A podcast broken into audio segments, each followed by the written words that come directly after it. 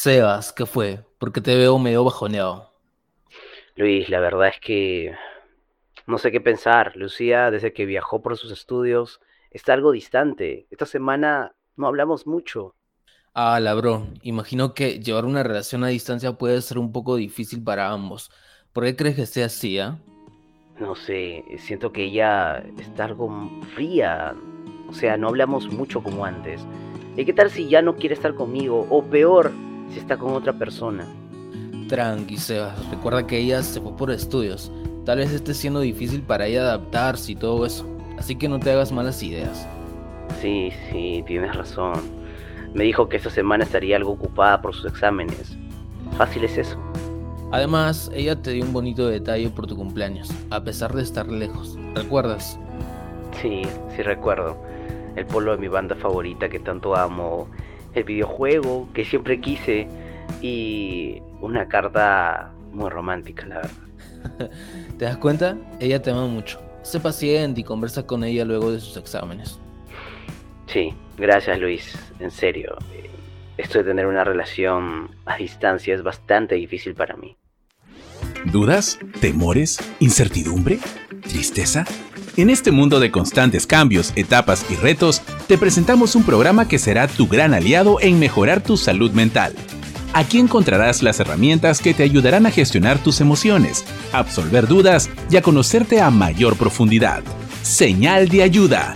Todos podemos necesitar una mano. Pedir ayuda está bien. ¿Qué tal gente? Yo soy Jorge Luis, uno de los conductores en Señal de Ayuda. Antes que nada, queremos darte la bienvenida a este espacio coproducido por la Facultad de Comunicaciones y el área de acompañamiento del estudiante.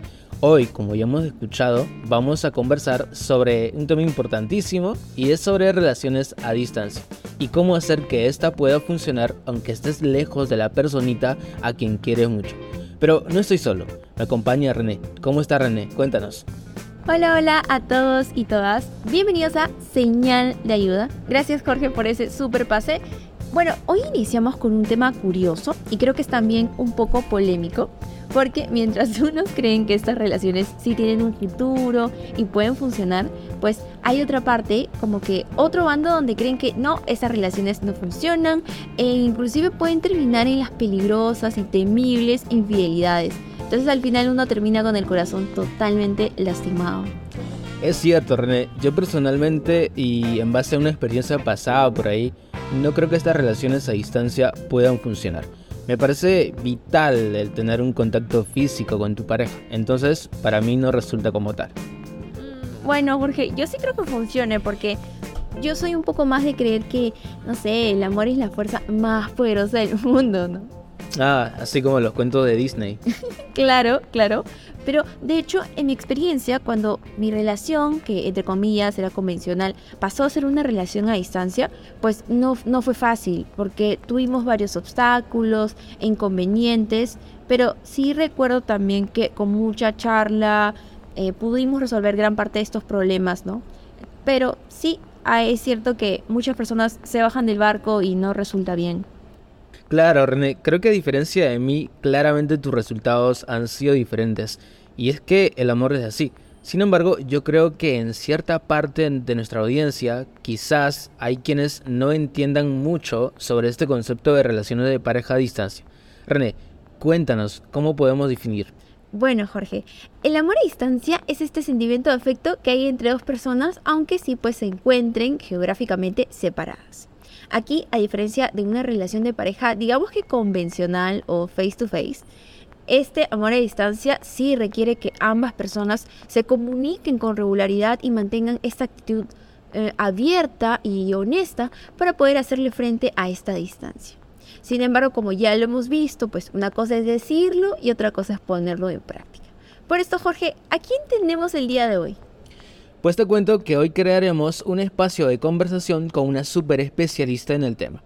Ella es Piera Castañeda, que no solamente es psicóloga del área de acompañamiento del estudiante, sino también coproductora de nuestro programa. Escuchemos entonces la presentación de nuestra especialista.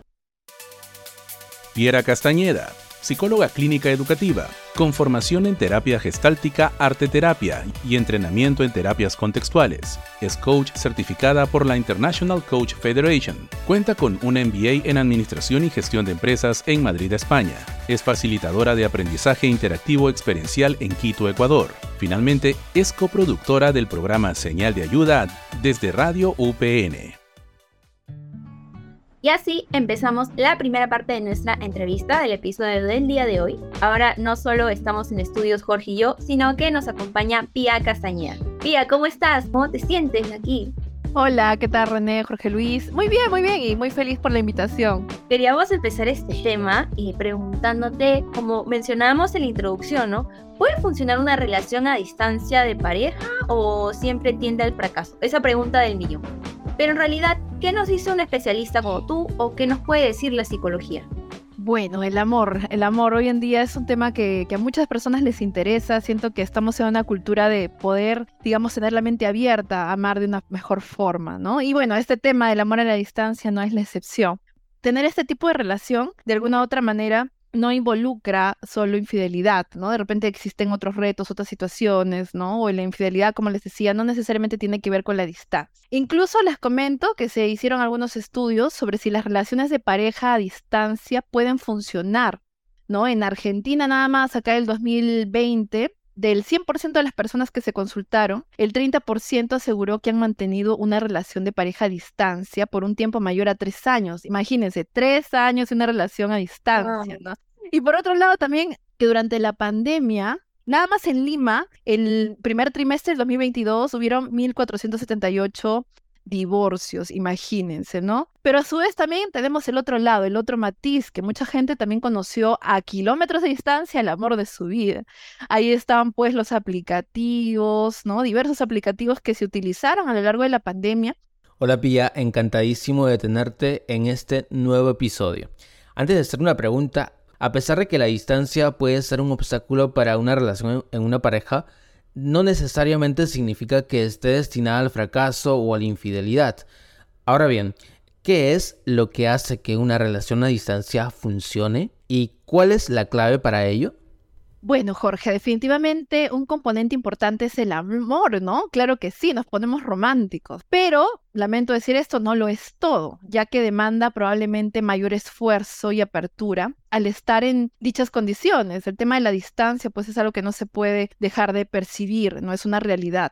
También existen otros elementos importantes en una relación a, la a distancia, tales como el compromiso, la madurez emocional e incluso el esfuerzo adicional ¿no? ¿Qué hay que hacer para que la relación funcione? También aquí podrá sonar cliché, ya, pero la comunicación es un factor muy importante. ¿Sí? El saber que puedes hacer sentir a la persona amada, a tu pareja, a pesar de la distancia, y también tener la capacidad resolutiva que tienes a la hora de, que exista algún tipo de situación de conflicto, ¿no? Por otro lado también, y no menos importante, es valioso utilizar o tener en cuenta los lenguajes del amor según Gary Chapman. ¿Qué es lo que nos dice? ¿no? Ya que para algunas personas puede ser de repente súper importante que te regalen tus rositas, ¿no? tus chocolates. Para otras será de repente importante un tiempo de calidad, a pesar de estar lejos, de repente ver eh, juntos una película por algún aplicativo, y también, ¿por qué no?, evaluar la posibilidad de en algún momento reunirse y expresar pues el lenguaje del amor relacionado al contacto físico, ¿no? Los besitos, las caricias, ¿no? El sexo también que puede implicar una conexión física. También los actos de servicio, como de repente, pues, darle un desayunito, o sea, prepararle, en este caso, un desayuno, o por ejemplo, eh, si necesita algún apoyo en, en sus estudios, en alguna actividad, también hacerlo por esta persona. Es muy valioso porque va a permitir identificar cuál es tu lenguaje del amor y también que tú sepas cuál es el lenguaje del amor de tu pareja para que juntos se puedan comunicar. Por eso se llama lenguaje. Aquí es importante resaltar que no podemos suponer lo que la pareja quiere, ¿no? Es importante también preguntar y también cuando te preguntan puedas responder de manera clara. No, no decir, ¿qué te pasa? Nada. ha pasado, ha pasado. Pero la pareja no está para adivinar nada. Es más, perdemos tiempo y ese tiempo valioso puede ser para amarnos en lugar de pelearnos o, o todo el tiempo suponer cosas que van rondando en nuestra cabeza. Sí, porque, por ejemplo, en mi relación, bueno, mi novio junto conmigo, leímos este libro y aprendimos cómo quiero que me quieran, cómo quiere la otra persona que la quiera. Sobre todo una relación a distancia. Pero ahora yendo un poquito más a estos desafíos que hay en estas relaciones a distancia, Pía, ¿qué otros desafíos pueden haber? ¿no? ¿El problema solo es la distancia o hay algo más? Ok, hay que tener en cuenta de que el hecho probablemente más constante, ¿no? Va a ser el que eh, no sentir a la persona cerca o de repente alguna emergencia familiar y estar ahí con la persona. O también otro reto que hace un ratito comentábamos es el hecho de tener malos entendidos por una comunicación no clara. Puede llegar justo un mensaje eh, no sé, estabas discutiendo con tu jefe o, ¿no? En un momento álgido y justo mando mensaje, de repente hay un malentendido, que un like que le dijiste, que no le dijiste y por ahí como que, ¿sabes qué? Ahorita no puedo, ¿no? Y ¡boom! Entonces eso se genera una cadena que muchas veces nos hace pensar, uy, de repente ya pasó algo, ya no es lo mismo. Y esto se desencadena con una sensación de desamor, de conflicto y eso puede generar eh, muchas emociones desagradables en este momento, ¿no? Me lo estoy pasando bien. De hecho, porque reconozco que en algún momento es importante crear esos espacios de comunicación asertiva, eso de preguntar y responder de forma clara. Y ahora vamos con uno de nuestros segmentos favoritos, la guía de supervivencia por señal de ayuda. Guía de supervivencia emocional. Hoy te traemos algunas recomendaciones de películas, series o libros relacionados al tema de hoy. Adelante.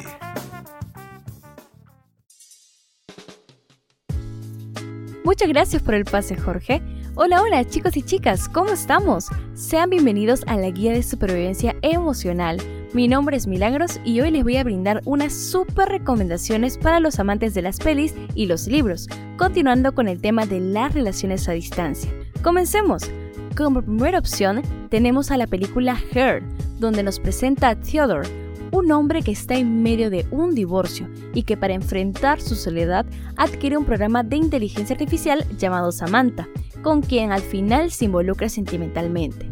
Her nos enseña a valorar más nuestras relaciones y reconocer su importancia. También les recomiendo Amor a Distancia. Esta comedia romántica nos presenta la historia de Erin, un estudiante de periodismo quien se muda a otra ciudad para terminar con sus estudios, y Garrett, su novio, que reside en otro lugar. Después de grandiosas semanas de salir juntos y de encontrarse el uno al otro como almas gemelas, deben afrontar la separación. Amor a distancia nos muestra los contratiempos e impases que pueden existir en una relación a distancia. Definitivamente, esta info les va a servir demasiado a los que quieren mantener viva la llama de su relación a distancia. Nos vemos en la siguiente guía de supervivencia.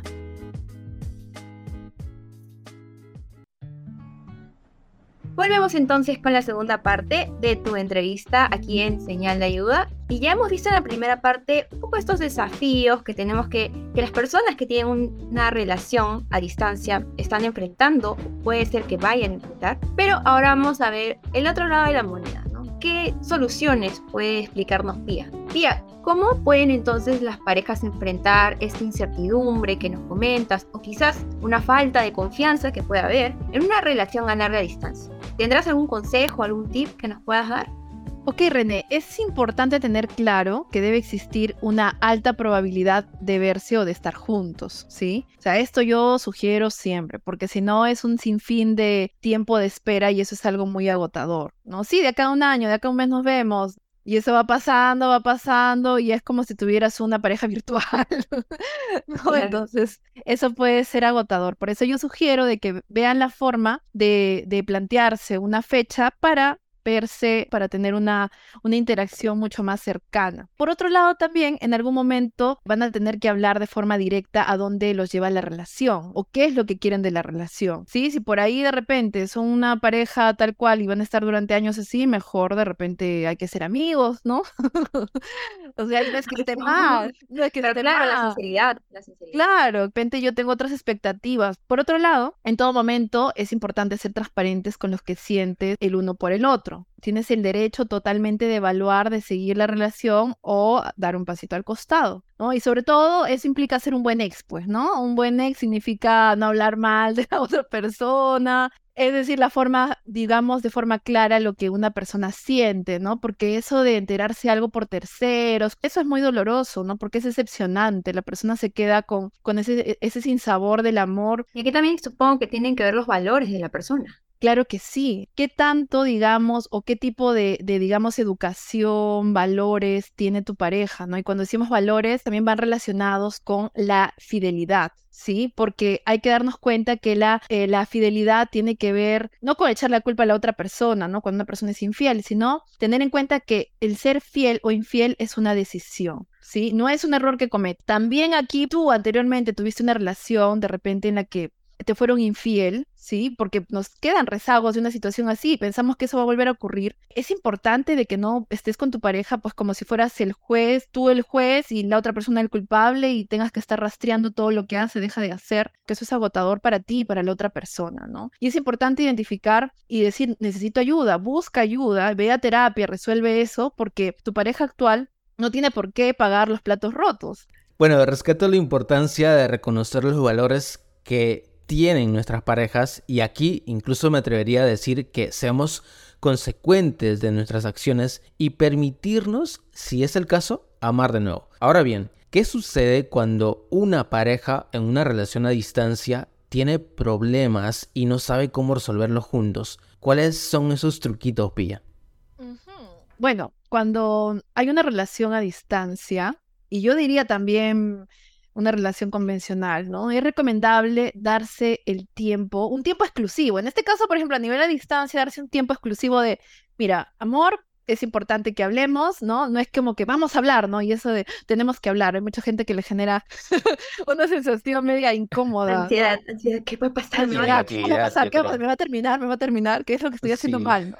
ya, pero no necesariamente va por ahí, sino que eso se genera como una costumbre saludable eh, como un hábito saludable dentro de la relación de pareja, de poder tener esas conversaciones incómodas, ¿no? Y que se van a ir dando cuenta que conforme se vayan generando esas conversaciones, van a dejar de ser tan incómodas porque va a ser una transparencia total de diálogo, van a poder transmitir cómo es que se sienten, cuáles son sus miedos, sus preocupaciones. Pero siempre hay que tener en cuenta también de que exista una mirada de hablar sobre los hechos, ¿no? Y no necesariamente al momento de referirnos de alguna situación problemática, eh, no culpar a la persona, ¿no? Sino que tales acciones hicieron de que yo me sintiera de esta manera, ¿no? Es importante acá ser claros y hablar de manera clara cómo es que me hizo sentir o incluso qué pensé en ese momento, cómo lo relacioné. Incluso una situación de pareja pueden activar un recuerdo que nos haya ocurrido anteriormente.